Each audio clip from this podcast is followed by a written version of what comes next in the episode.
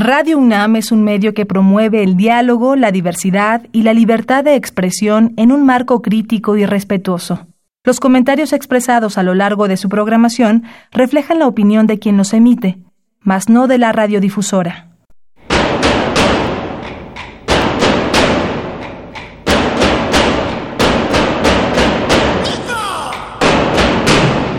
Discrepancias. Atacan a la universidad porque discrepamos.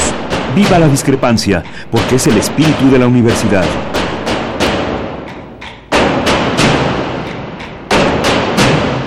Martes de Discrepancias. Conduce Miguel Ángel Velázquez.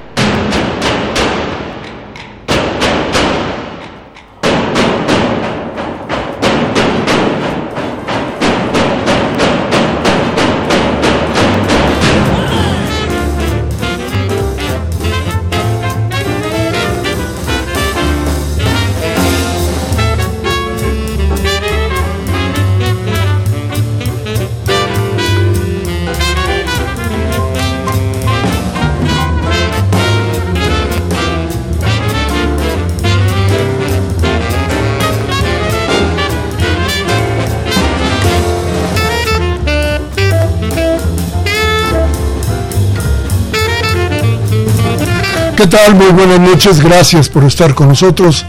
Esto es Discrepancias, estamos en Radio Universidad y como siempre, tratando con usted de, de hacer un gran diálogo donde nos permita escucharnos y donde permita usted escuchar a los demás, porque aquí la idea es que su voz, como ya lo sabe usted, es lo más importante de este programa.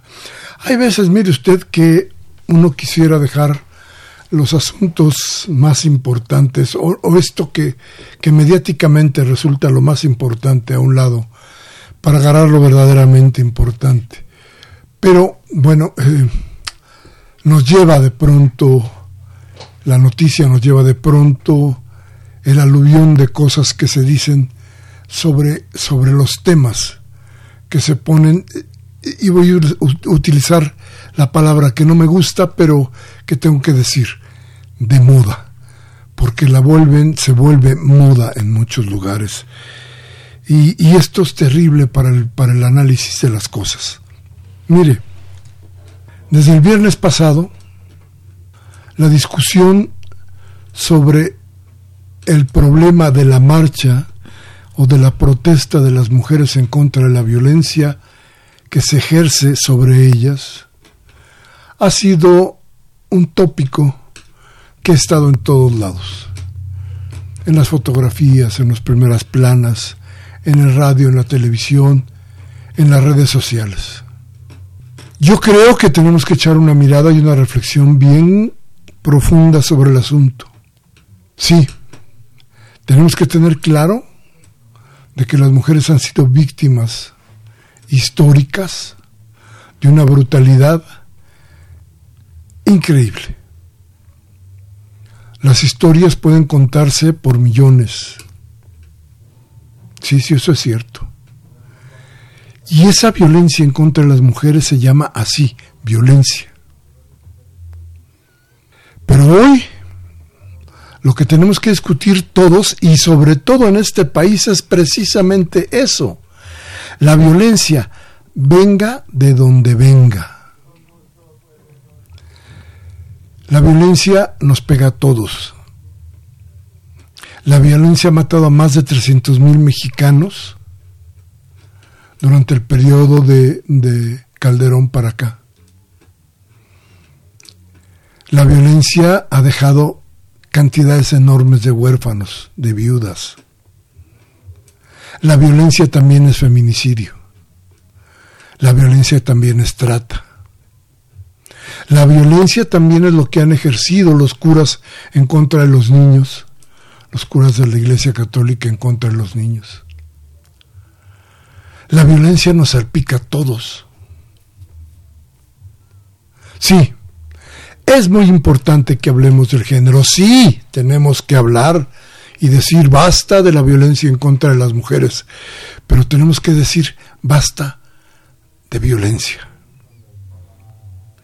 Si la violencia para, para para todos.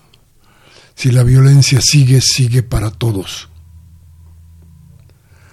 Es muy importante, insisto, en que veamos las cosas como son. Hoy no se vale que algunos o algunas traten de llevar agua a su molino, sobre todo al molino político, partiendo de no importa lo que sucedió en las calles, no importa lo que sucedió con las mujeres que se pusieron violentas, incluso con algunos hombres que estaban ahí. Como le dije, ¿sabe que había un grupo que se llamaba las, las feminazis? Eh, creo que eso, eso no está bien, ¿o sí? O porque son mujeres tienen que ser nazis y entonces todos debemos decir qué buena onda. Yo sé que es políticamente incorrecto hablar hoy de este tipo de, problemas porque entonces se dice que se criminaliza a las mujeres y a la protesta.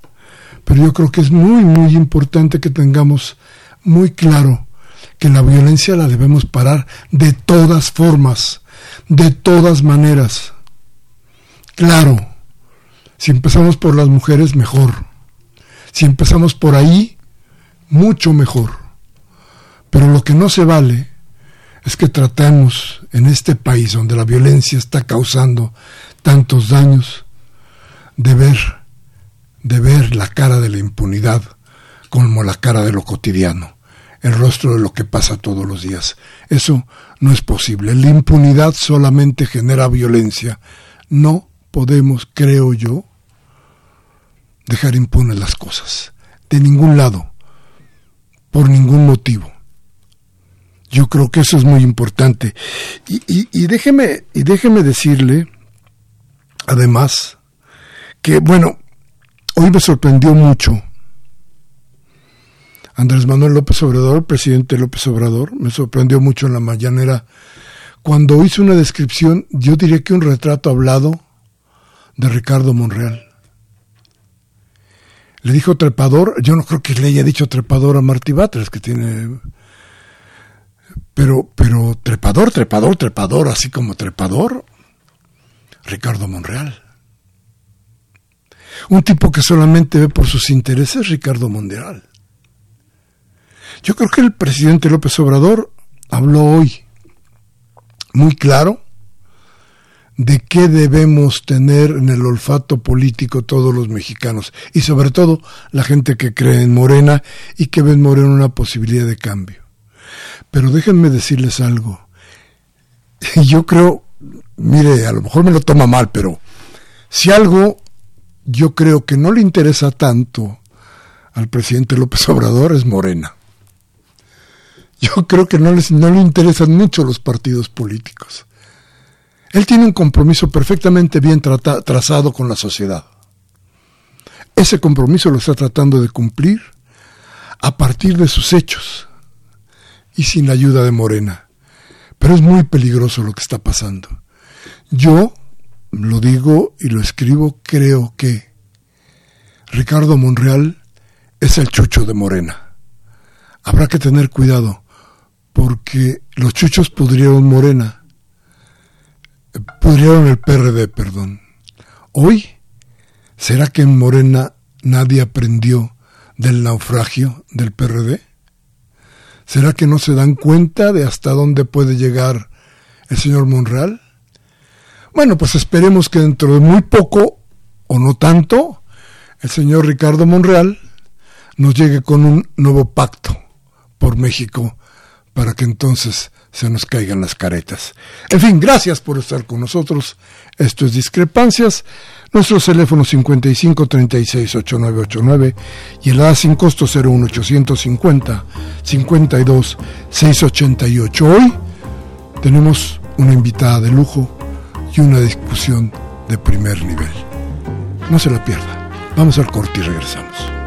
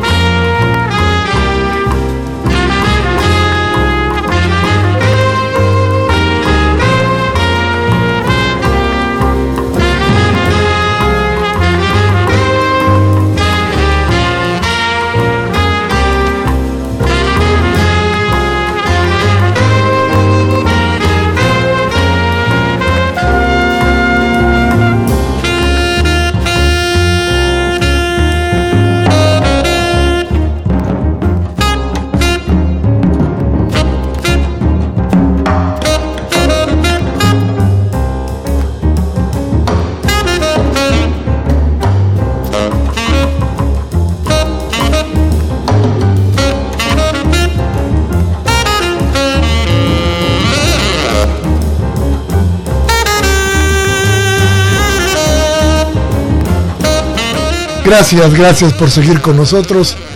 Mire usted, mucha de la realidad que vive nuestro país y que vive el mundo hoy se mide con numeritos. Numeritos que dicen cosas que uno luego ni se imagina. Numeritos que no siempre son la verdad. Numeritos que se esconden, numeritos que se juegan, numeritos que se manipulan. Y de pronto, cuando uno hace las cuentas y quiere reaccionar a partir de esas cuentas, se lleva uno cada sorpresa. Porque resulta que los numeritos no son exactamente la verdad. Y para platicarnos de esos numeritos y de nuestra realidad, invitamos hoy a Araceli Damián. Muy buenas noches, Araceli. Muy buenas noches. Muchas gracias. Ella es directora general del Consejo de Evaluación de Desarrollo Social de la Ciudad de México. Se llama Evalúa. Ella ha hecho unas declaraciones muy interesantes que yo quiero que ella nos platique porque resulta que ella tiene discrepancias grandes con el Coneval y resulta que lo que nos dice el Coneval no es tan cierto. ¿Así es, Araceli? Así es. Bueno, eh, mira, el, el Coneval es un órgano a nivel federal que está encargado de medir la pobreza y hacer las evaluaciones de la política social. Y ellos eh, estaban conformados en ese consejo por, por seis académicos que toman las decisiones de cómo medir la pobreza. Nos en los todo esto de la medición de la pobreza oficial en nuestro país tiene relativamente poco tiempo. Empezó en, con Fox, con Vicente Fox.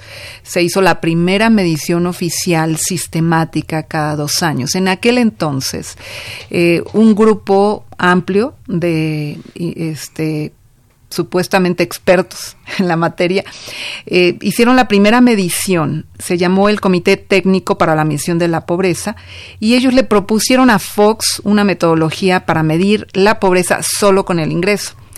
Su conclusión en aquel momento era que casi dos terceras partes de los mexicanos eran pobres eh, con Fox pero a la señora Josefina Vázquez Mota, que era en ese entonces secretaria de Desarrollo Social, no le gustó la cifra. Imagínate decir que después de 20 años o del neoliberalismo, de las reformas estructurales y todo eso, eh, dos terceras partes, seis, casi siete mexicanos de cada diez eran pobres, era demasiado, y no le gustó la cifra y dijo no, este, van a ser 52%. Estos consejeros en, esa estos académicos que participaron no dijeron nada y nos quedamos con esa idea de que la pobreza en nuestro país es alrededor del 50%. Esto después cambió la ley, se dijo que iba a ser eh, este, una medición multidimensional, además del ingreso, se iba a considerar niveles educativos, acceso a la salud, a la vivienda, etcétera, etcétera y tres de los que participaron originalmente forman parte del nuevo Consejo de Evaluación que crea la Ley de Desarrollo Social en el 2003 y que se crea este nuevo método, eh, inventan este nuevo método que hay más variables pero pero menos pobreza. Entonces, este, hicieron este método multidimensional que entonces le, le pidieron a la población que para ser considerado pobre multidimensionalmente fuera pobre dos veces. Es decir, que fuera pobre por ingreso, pero además pobre por alguna otra carencia, vivienda, salud, educación. Esto hace que el universo de las personas en carencia se reduzca, porque es como tienes que pecar dos veces para que puedas entrar al infierno, si no, no puedes entrar. Entonces, pues la gente con que sea una vez pobre, pues es suficiente, no, no, no necesitamos que sean, este, bueno, esto hizo que con el cambio de método, eso sucedió en 2008, se borraran de las cifras oficiales a 3 millones de pobres que ya de por sí habían borrado como a 15 millones de pobres en el 2001. Entonces, el Coneval considera que en México hay 4 de cada 10 mexicanos en pobreza. Nosotros en el Consejo de Evaluación del Desarrollo Social de la Ciudad de México, estamos utilizando un método que se llama el método de medición integrada de la pobreza que desarrolló Julio Volvinic, Este método ya había sido utilizado por el mismo Consejo entre 2008 y 2012. Nosotros lo retomamos. Fue una decisión, también hay unos consejeros académicos, fue decisión del Consejo. Eh, y con este método, que también es multidimensional, este, que tiene ingreso, eh, educación, salud, nos resulta que son siete de cada diez. Algo muy parecido a lo que originalmente ese comité había encontrado desde la época de Fox. Quiere decir que en México, en realidad, pues sabemos, ¿no? Que desde la crisis de los años 80, que aumentó muchísimo la pobreza, eh, no se ha mejorado la situación de los mexicanos tenemos casi las mismas cifras que a principios del, siglo, ¿no? De este siglo, ya tenemos 20 años con, este, digamos, con dos gobiernos panistas, después llegó de nuevo el PRI, las mismas políticas sociales, aunque ya estas vienen desde los años 80 y no ha mejorado sustancialmente la situación en el país. Cuando dices no hemos mejorado, ¿quieres decir? Respecto de, la medición de ustedes, de la medición de, Julio, a quien hay que mandarle siempre un, un, abrazo y un gran reconocimiento, porque es un hombre que estudia y que sabe de, de la pobreza, que qué barbaridad. Entonces, bueno, donde ande. Pero respecto a esta medición, ¿qué es lo que ustedes encontraron? Bueno, mira, eh, encontramos que, por ejemplo, en materia de ingresos, o sea, de la cantidad de, este, de dinero eh, que la gente necesita para no ser pobre, teníamos que, eh, digamos, en el 2018, con este, con este método que se adoptó, el MIP, según nuestras cifras, nuestros cálculos en el Evalúa, eh, los, las personas en la Ciudad de México requerían 150, bueno, no en todo el país, ¿eh? las personas en el medio urbano requerían 157 pesos diarios para no ser pobres. Y en cambio el Coneval eh, establece una línea de pobreza para las zonas eh, urbanas de 98 pesos diarios. Con esto la gente tiene que tener sus tres comidas y transportarse, vestirse, pagar los gastos médicos, de educación, este, en fin, todos los gastos que se requieren para vivir. Y en el medio rural nosotros tenemos una línea de pobreza de 142 pesos diarios en el 2018 y de 65 pesos el Coneval. Entonces, la digamos, el nivel de, de la línea de pobreza que el, que el Coneval establece para la gente en las zonas rurales a nosotros nos parece realmente pues muy pues no, no se puede decir realmente si cómo alguien va a vivir con 65 pesos al día. De algunos, algunos de los comentarios que hemos recibido es que pues que invitemos a quienes toman esas decisiones a que vivan con 65 pesos al día a ver cómo, cómo le hacen. Entonces, con nuestras cifras, por ejemplo, nosotros tenemos que en México hay 71, 72 millones de personas que no tienen un ingreso suficiente para, eh, digamos, realizar todos sus gastos eh, que son necesarios.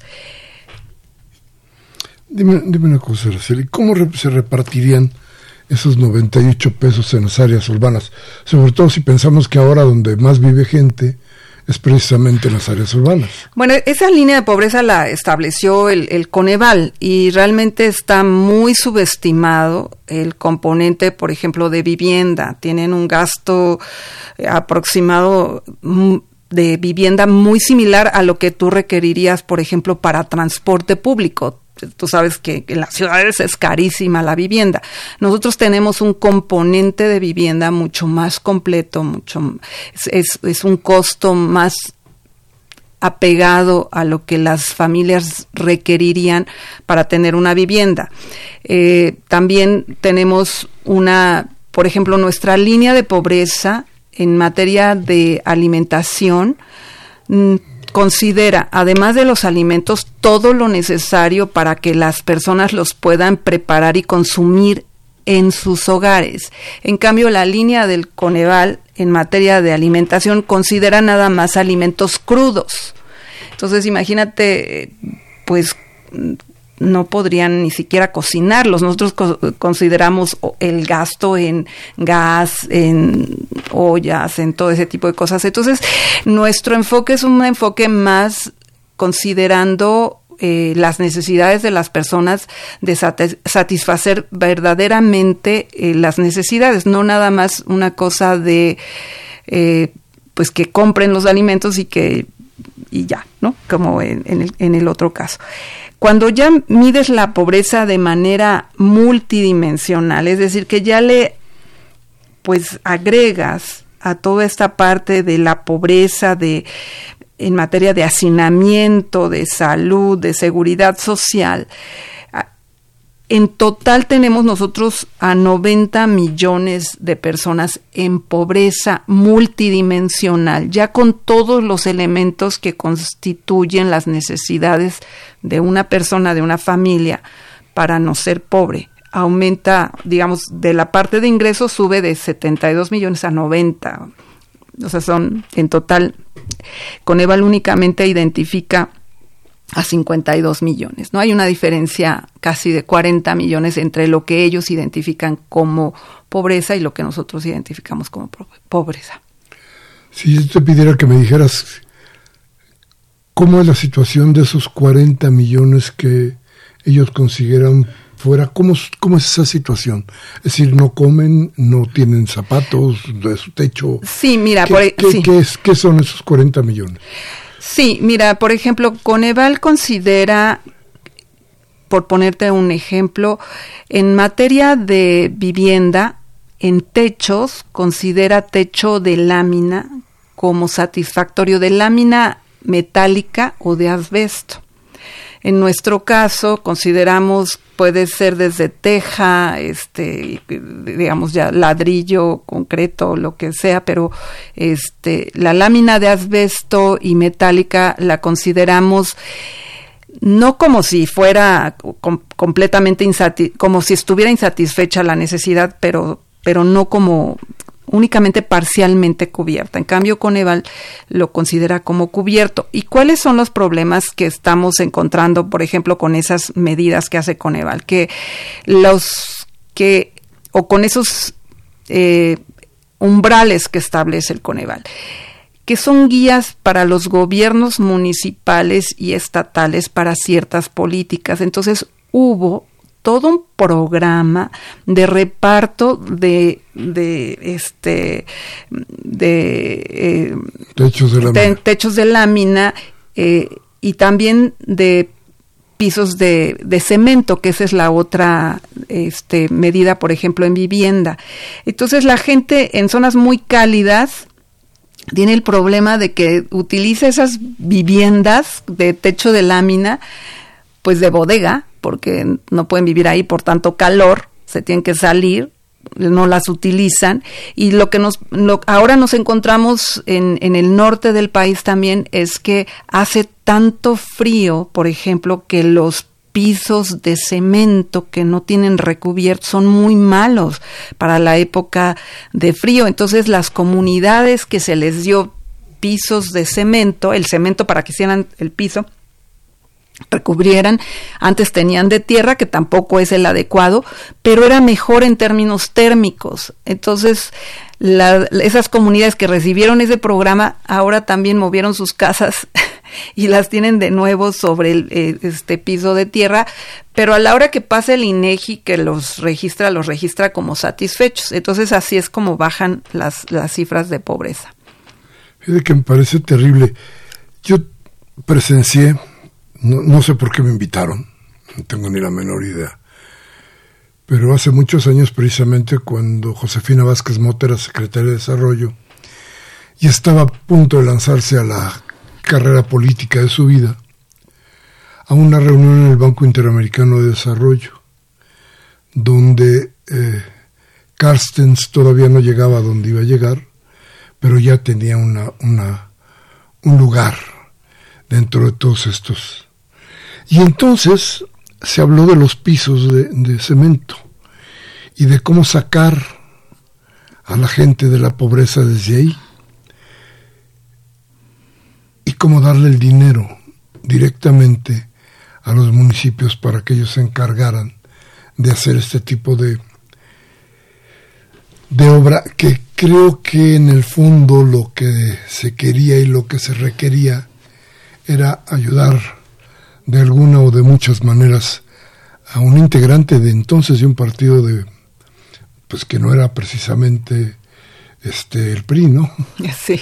Eh, pero entonces a lo que lo que te quiero decir es esta es una política que se ha desarrollado desde las grandes instituciones este, mundiales, este, este, locales, regionales, en fin. Sí, en, realidad es un, digamos, eh, toda esta tradición viene del, del Banco Mundial. ¿no? de hacer este tipo de programas este, específicos para supuestamente ayudar a los más desfavorecidos y sacar a los pobres de la pobreza extrema. O sea, a final de cuentas, a lo, lo que a los economistas les preocupa, por ejemplo, es sacar supuestamente a la gente de la pobreza extrema con la idea de que son los pobres extremos los que no pueden competir en igualdad de condiciones en el mercado laboral.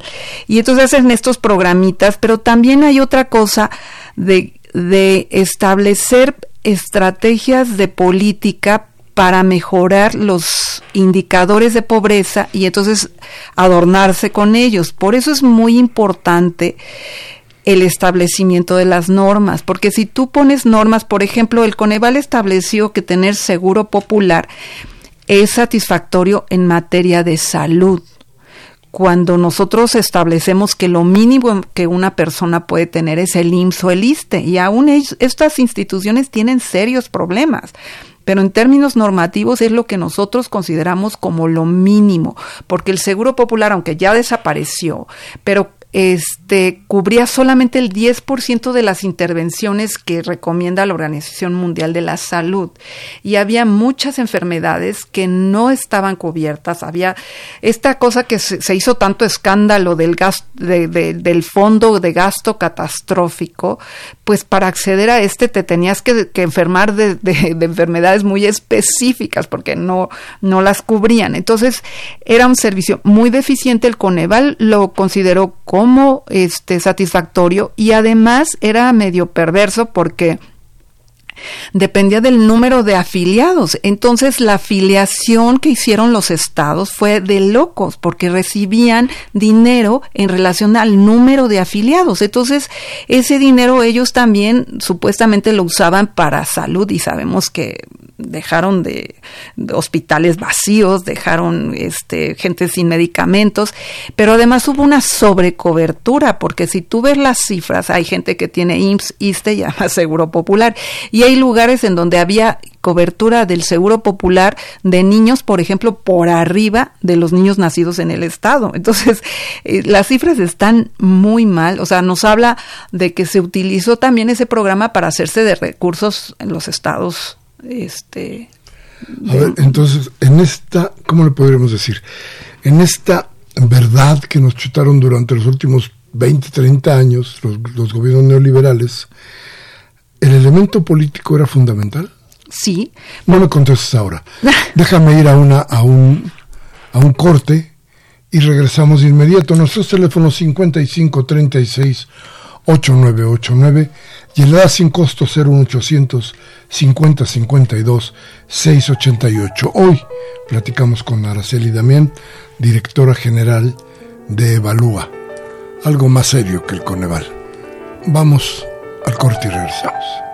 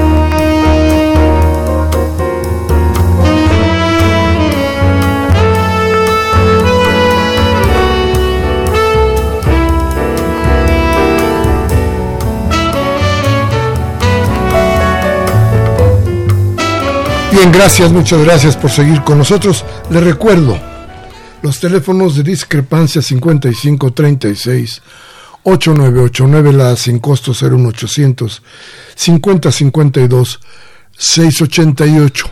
Llámenos, llámenos porque, eh, insisto, su voz es lo más importante en este programa. A final de cuentas, ahí le diría yo a Araceli y Damián, es donde medimos también nosotros qué tanto, qué tanto podemos colaborar con la, con la realidad de nuestro entorno.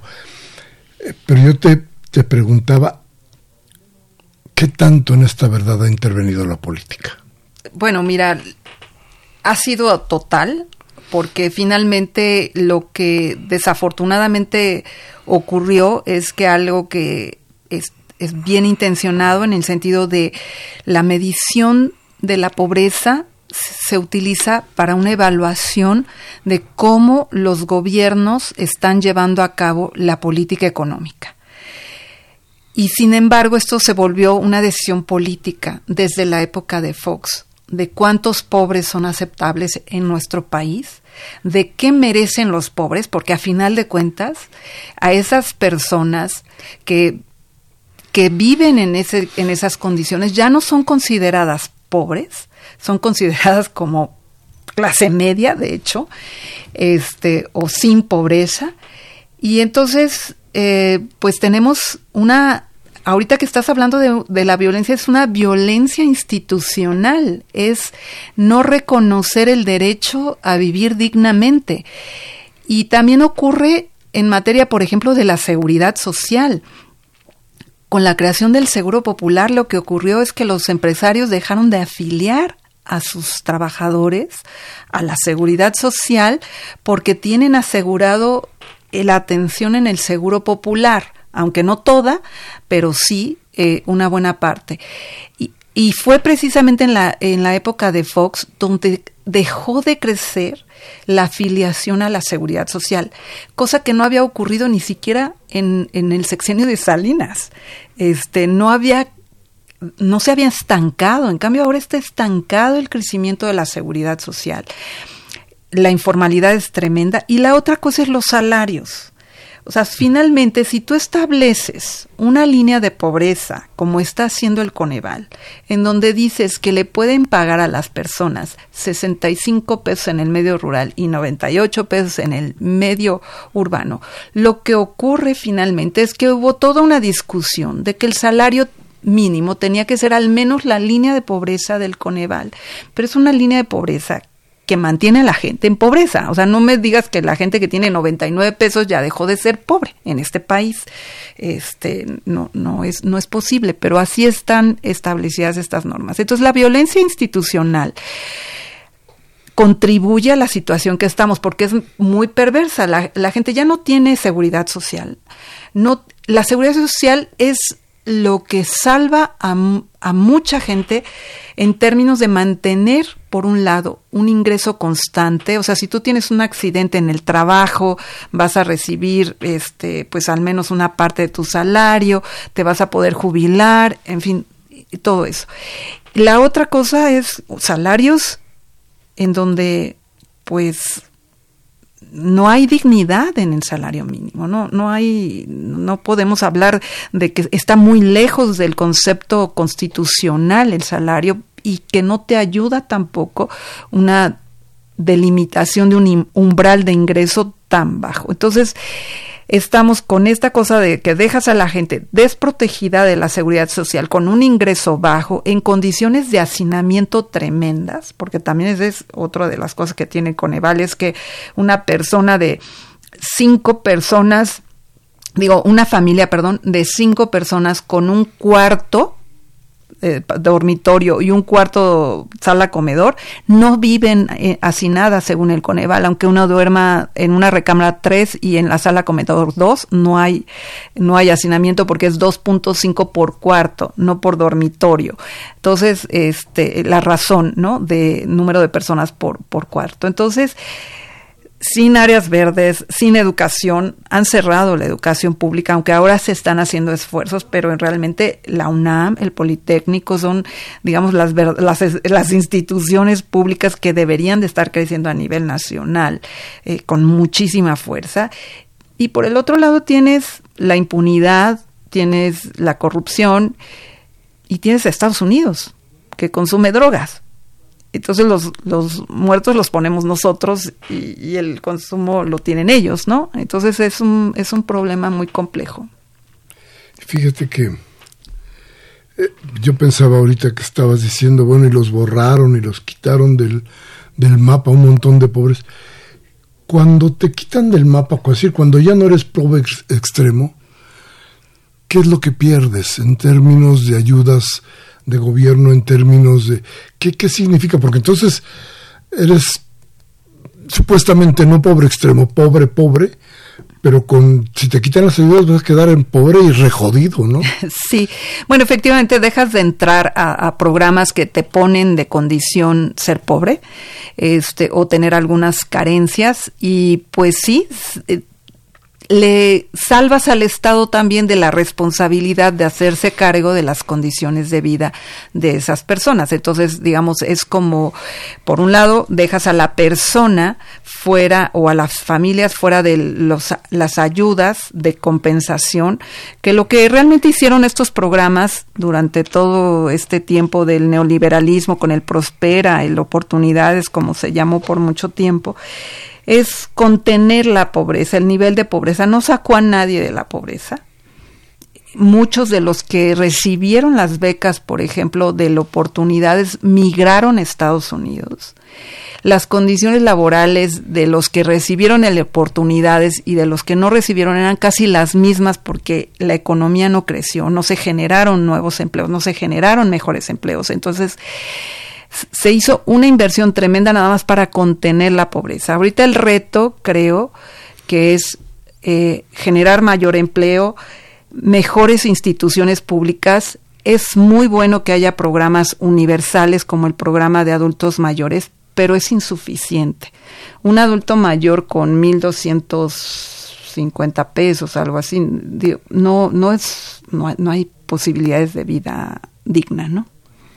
Claro, a ver, y, luego, ligado a esta pregunta que te hacía antes, es, a ver, y entonces cuando diseñas los programas de ayuda, los programas eh, que tienen que llegar hacia la gente pobre, ¿cómo lo haces si estás mintiéndote a ti mismo? ¿Qué haces entonces? ¿Qué pasa ahí? Bueno, de hecho, esa es una de las críticas que hemos hecho al programa del Prospera Oportunidades, que tiene muchas dificultades para llegar. Sí llegó a ciertas comunidades y a ciertos hogares, como la mitad de los hogares en pobreza extrema sí llegaron a estar cubiertos según las encuestas nacionales de ingresos y gastos de los hogares, y el otro 50 que recibían el apoyo no eran pobres extremos. Entonces, ¿qué haces? Bueno, pues sí hay formas de llegar, pero son muy ineficientes. Por eso el tema de transformar los programas focalizados como el Prospera, eh, el Progresa Oportunidades, el POP le llamamos, dejar un programa de esa naturaleza, convertirlo en universal, sería la salida, ¿no? Pero, pero a ver, entonces, eh, ¿cómo le hago yo para entregarle ayuda a los pobres, pobres y repobres si ya no están, si ya no existen? Bueno, por ejemplo, era es uno de los temas que, que nosotros hemos identificado. El Coneval tiene una forma en realidad es como encontrar una aguja en un pajar, es como a veces hasta como echar al aire una moneda para que los puedan encontrar. Pero sí hay zonas en nuestro país que son fácilmente identificables, en términos, por ejemplo, está Chiapas, Oaxaca, pero fíjate que, por ejemplo, en la época de Fox y de Calderón, lo que nosotros identificamos, bueno, porque yo soy académica de toda mi vida, pero que, y que he estudiado estos temas, este, nosotros identificamos que donde más crecía el padrón de oportunidades era en los estados panistas en los que iba a haber elecciones. Y después ocurría con el PRI, lo mismo, cuando el PRI entra al gobierno, Lo que empezó a ocurrir es que donde más crecía es donde iba a haber elecciones y donde, ¿sí? Entonces, este, pues se combina ahí con la se combinó con la corrupción, este, y es muy, pues es muy difícil, ¿no? Necesariamente, digo, las personas tienen necesidades, sí pueden llegar a ellas porque se pueden identificar las zonas y aunque no sean esos más pobres de los más pobres que tienes identificados, pero a final de cuentas es gente que necesita y que a final de cuentas pues puedes hacer un uso indebido y clientelar del programa. Claro, eso es, eso es terrible. Tienes una cosa.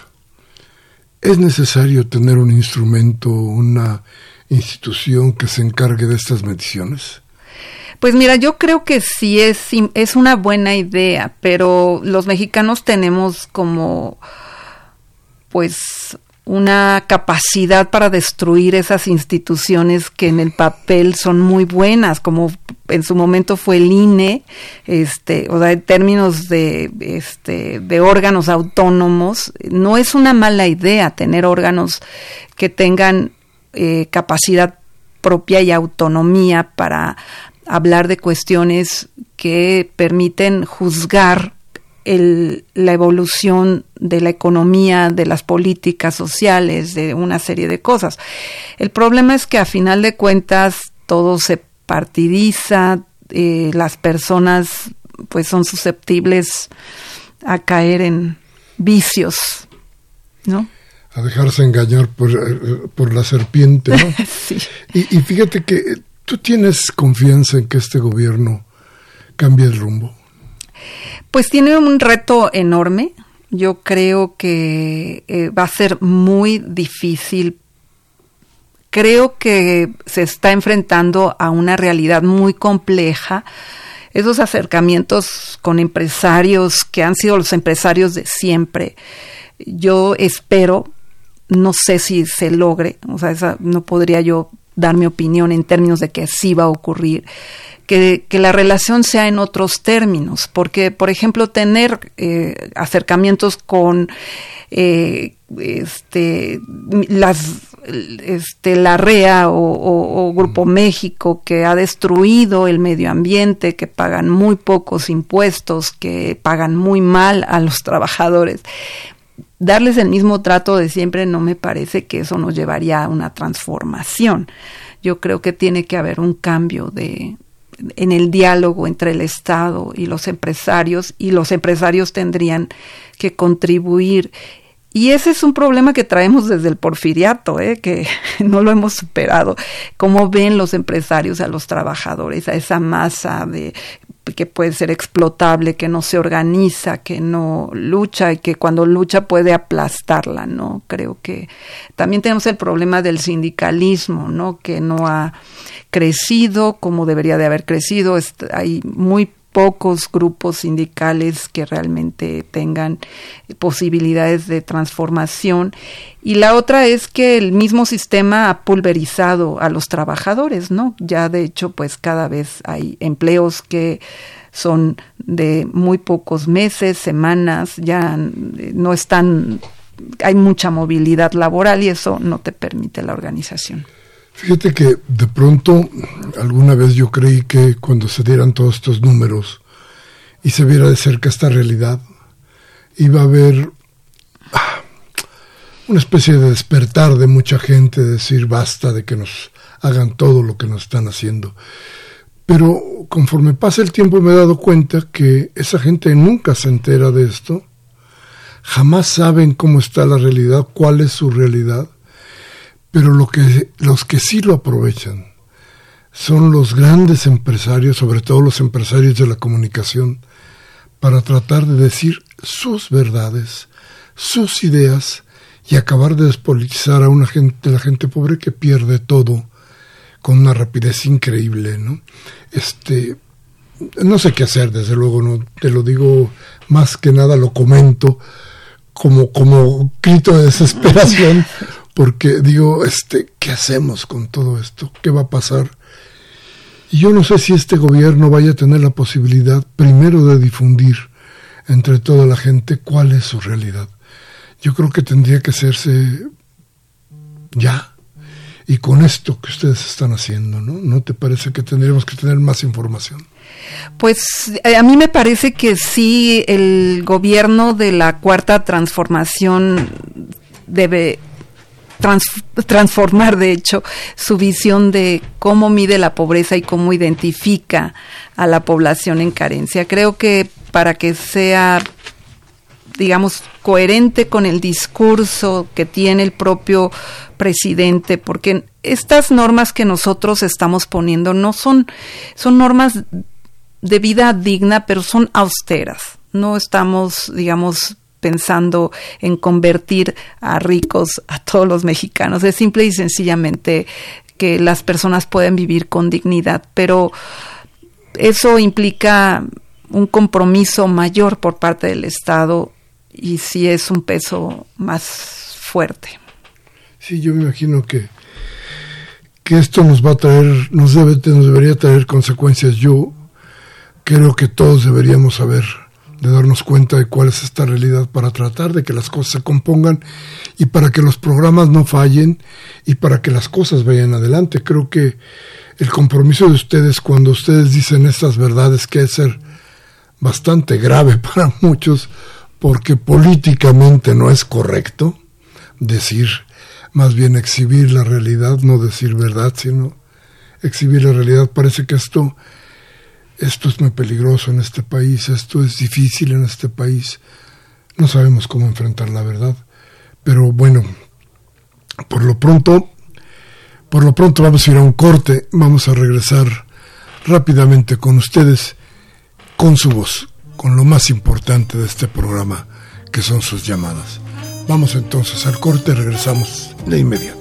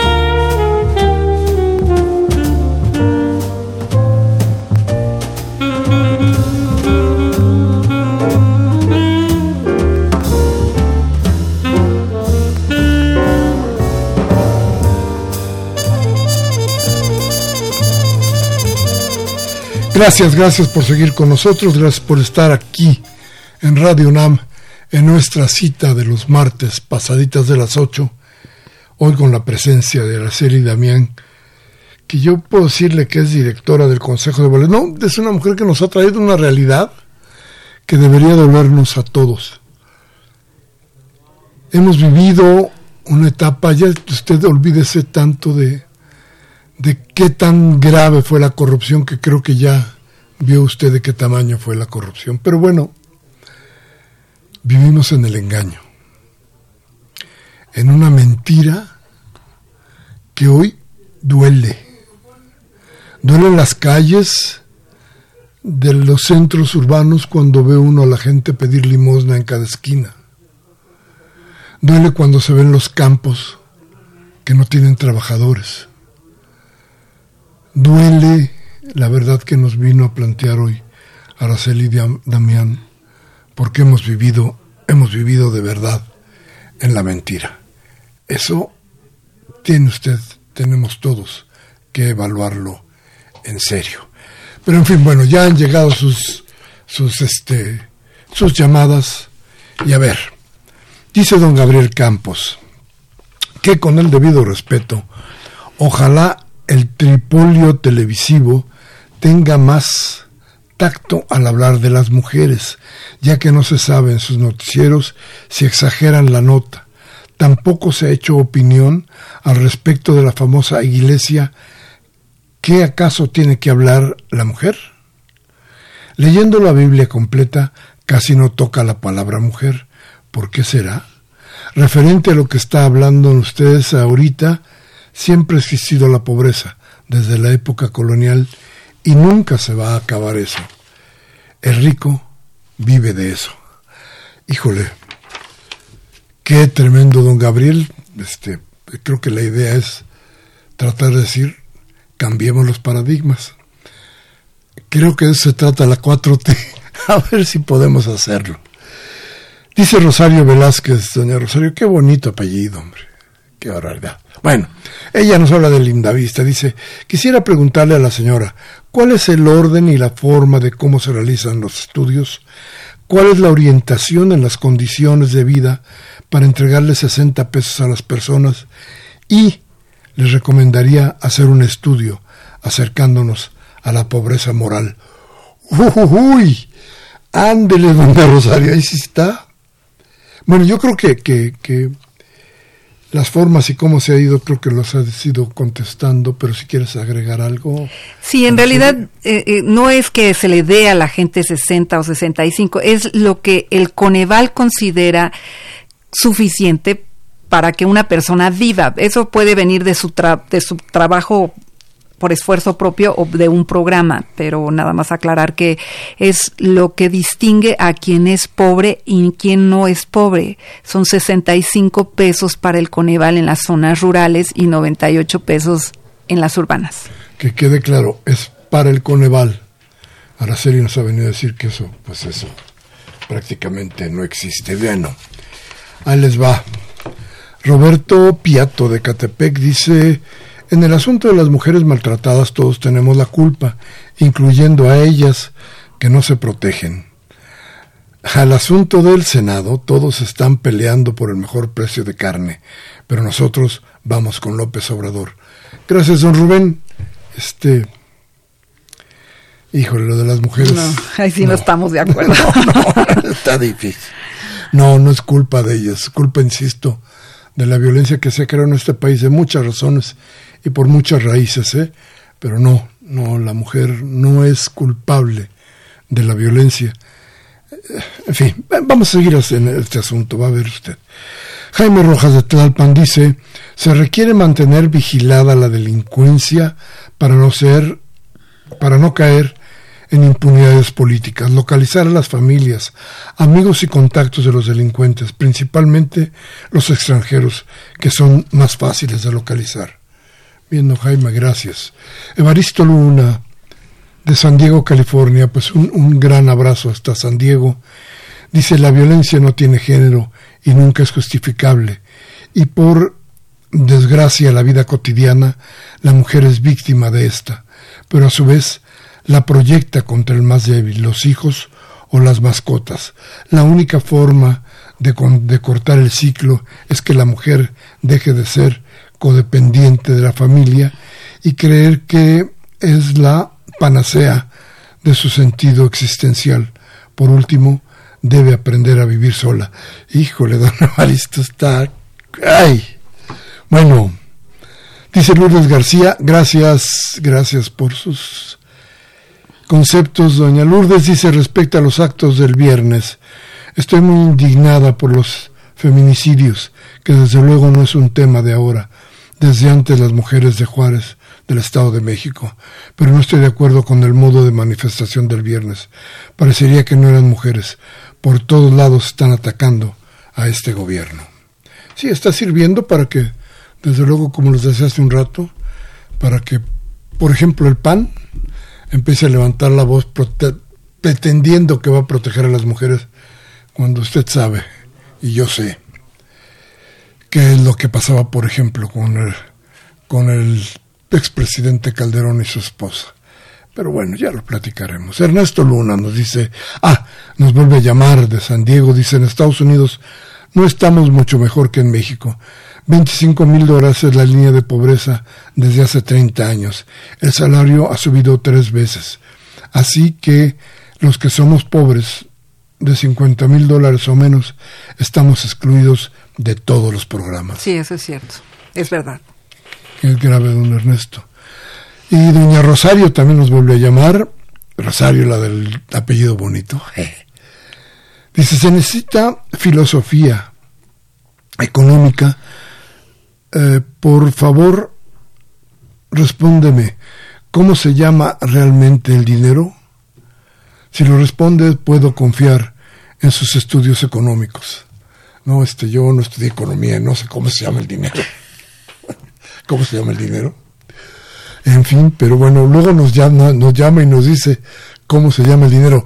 Dice Máximo García de Venustiano Carranza, eh, dice Araceli habla con mucha propiedad, o sea que sabe lo que dice, salvo la simulación y no, de, y no da datos, pero se sabe de los datos. Qué conocimiento. Saludos a todo el equipo y ojalá siga este programa. Sí, digo, datos ha dicho bastante. ¿eh? Manuel Munguía de Iztapalapa nos dice, Manuel, un abrazo. Ahora se lee, ahora que las acciones neoliberales son más feroces contra la administración, vemos deprimidos la mala leche de Monreal, que ha caído en la estupidez de sembrar discordia en vez de concordia y unidad.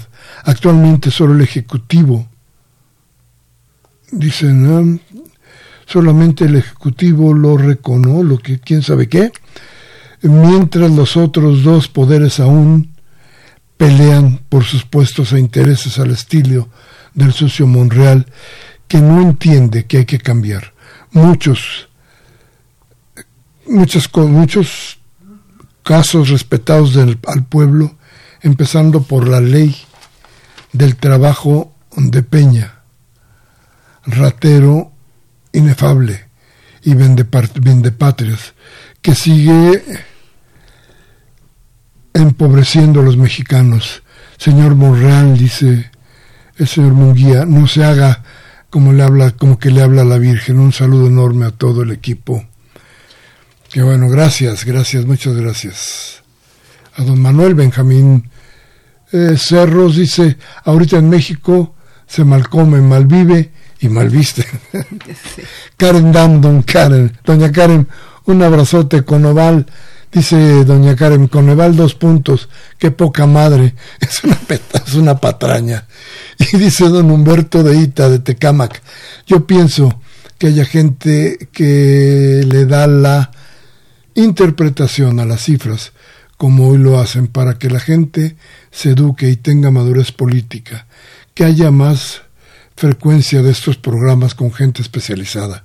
Ya no es posible que la gente sea manipulada como en otros sexenios. Muchísimas gracias, don Humberto. Muchas, muchísimas gracias, Araceli. Gracias a ti, Roberto. Aquí hay, aquí hay unos micrófonos abiertos y hay una idea de seguir trabajando con la gente. Por lo pronto, hoy martes 20 de agosto del 19, Humberto Sánchez Castrejón hizo volar esta nave, Liliana Galán, Juan Navidad y Andrés eh, Espinosa estuvieron en la producción mientras Baltasar Domínguez hizo la producción. Y yo, como siempre, el servidor Miguel Ángel Velázquez les pide encarecidamente, si esto que hablamos hoy le sirve, tómese un café con sus amigos mañana, hable de lo que aquí hablamos, pero si no le sirve nada de lo que aquí se dijo, la democracia le dé oportunidades, cámbiale a MBS, a Televisa, a Radio Fórmula, para que le cercenen la voluntad del cambio. Hasta la próxima.